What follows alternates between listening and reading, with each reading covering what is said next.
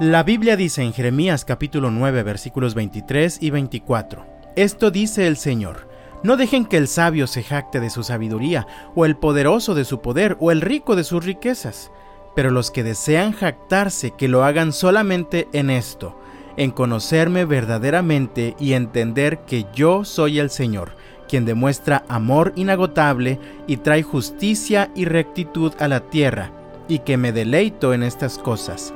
Yo, el Señor, he hablado. Como ya lo he dicho antes, el pueblo de Dios vivía en una constante rebeldía contra Dios. Eran desobedientes, eran inmorales y vivían entregados totalmente al pecado.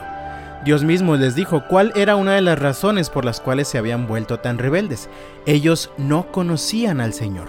Y como no lo conocían, preferían vivir buscando la ayuda o el favor de otras naciones, de reyes supuestamente poderosos y sobre todo de otros dioses.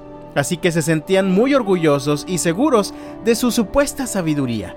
Pensaban que eran muy listos como para no necesitar obedecer a Dios. También se sentían muy orgullosos de su supuesto poder. Pensaban que eran invencibles e indestructibles, que nada ni nadie podía venir y hacerles daño. También confiaban en su propia riqueza. Pensaban que tenían lo suficiente como para no necesitar la ayuda del Señor.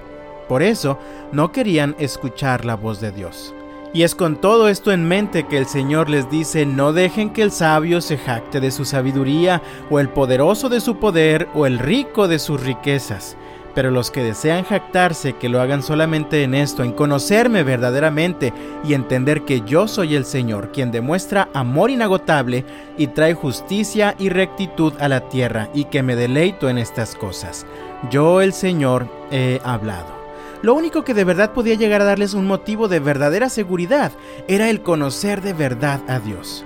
Pero no se refiere el Señor a un conocimiento teórico, sino a un conocimiento relacional que produce obediencia.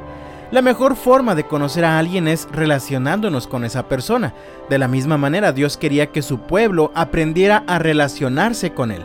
Además, el Señor quería que ellos se sometieran a su autoridad, que reconocieran que solo Él era el Señor, y entonces que estuvieran dispuestos a vivir haciendo solamente lo que al Señor le agrada. Así que podemos aprender de este breve texto lo que el Señor espera de nosotros.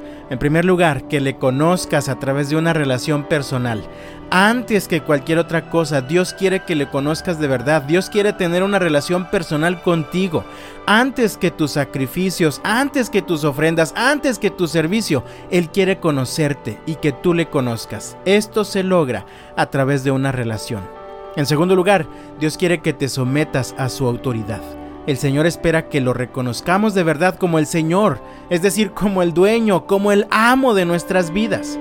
Solamente entonces estaremos dispuestos a confiar completamente en Él y estaremos dispuestos a obedecer de verdad la palabra, transformando nuestra vida a su imagen.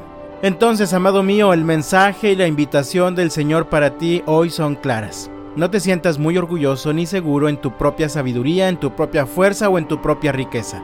Mejor asegúrate de conocer de verdad al Señor y sométete a su autoridad. Que el Señor te bendiga y hasta mañana.